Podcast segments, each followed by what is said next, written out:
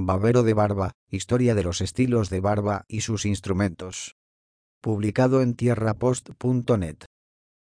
La historia de los estilos de barba ha pasado por el uso de varios instrumentos hasta llegar al práctico babero de barba.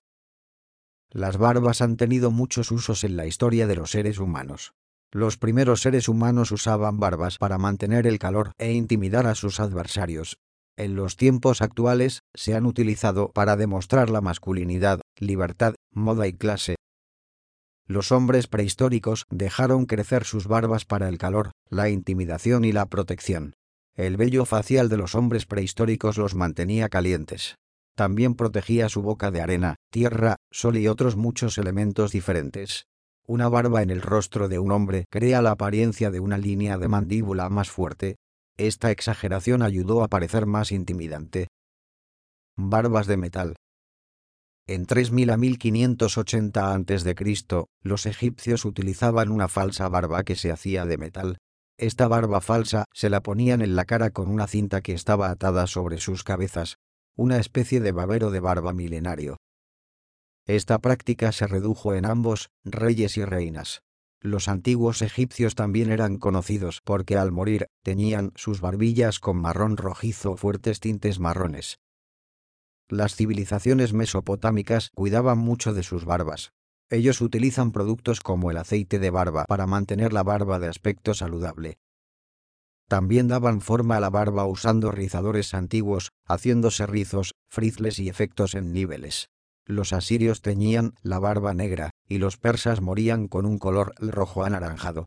En los tiempos antiguos, en Turquía e India, tener una larga barba era considerado un símbolo de sabiduría y dignidad.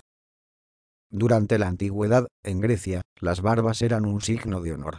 Los antiguos griegos rizaban comúnmente la barba con pinzas con el fin de crear rizos colgantes. Sus barbas se cortaban solo como un castigo. La barba instrumento de guerra. Alrededor de 345 a.C., Alejandro el Grande decretó que los soldados no podían tener barba. Tenía miedo de que los enemigos los agarrarse de las barbas y las usaran contra ellos en la batalla. Los antiguos romanos preferían sus barbas recortadas y bien peinadas. Las primeras máquinas de afeitar, un romano con el nombre de Lucio Tarquinio Pricus, alentó el uso de máquinas de afeitar. El fin era guiar a la ciudad a la reforma higiénica de 616 a 578 a.C.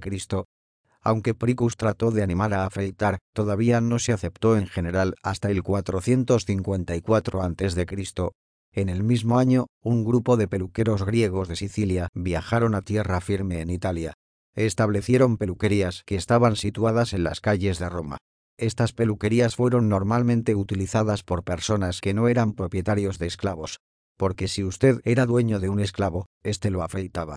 Eventualmente el afeitado comenzado a ser la tendencia en la antigua Roma.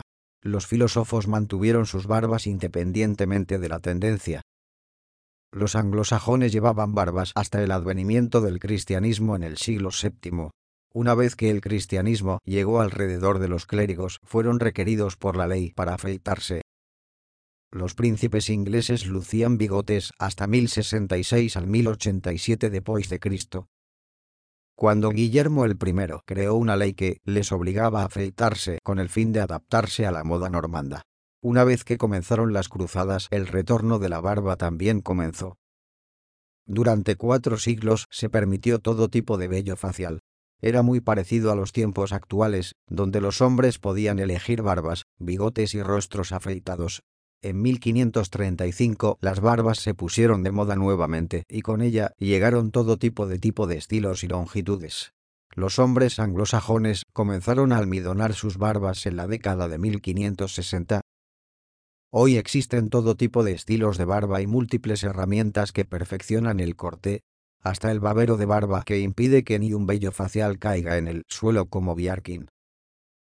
Gracias por escuchar, suscríbete y compártelo.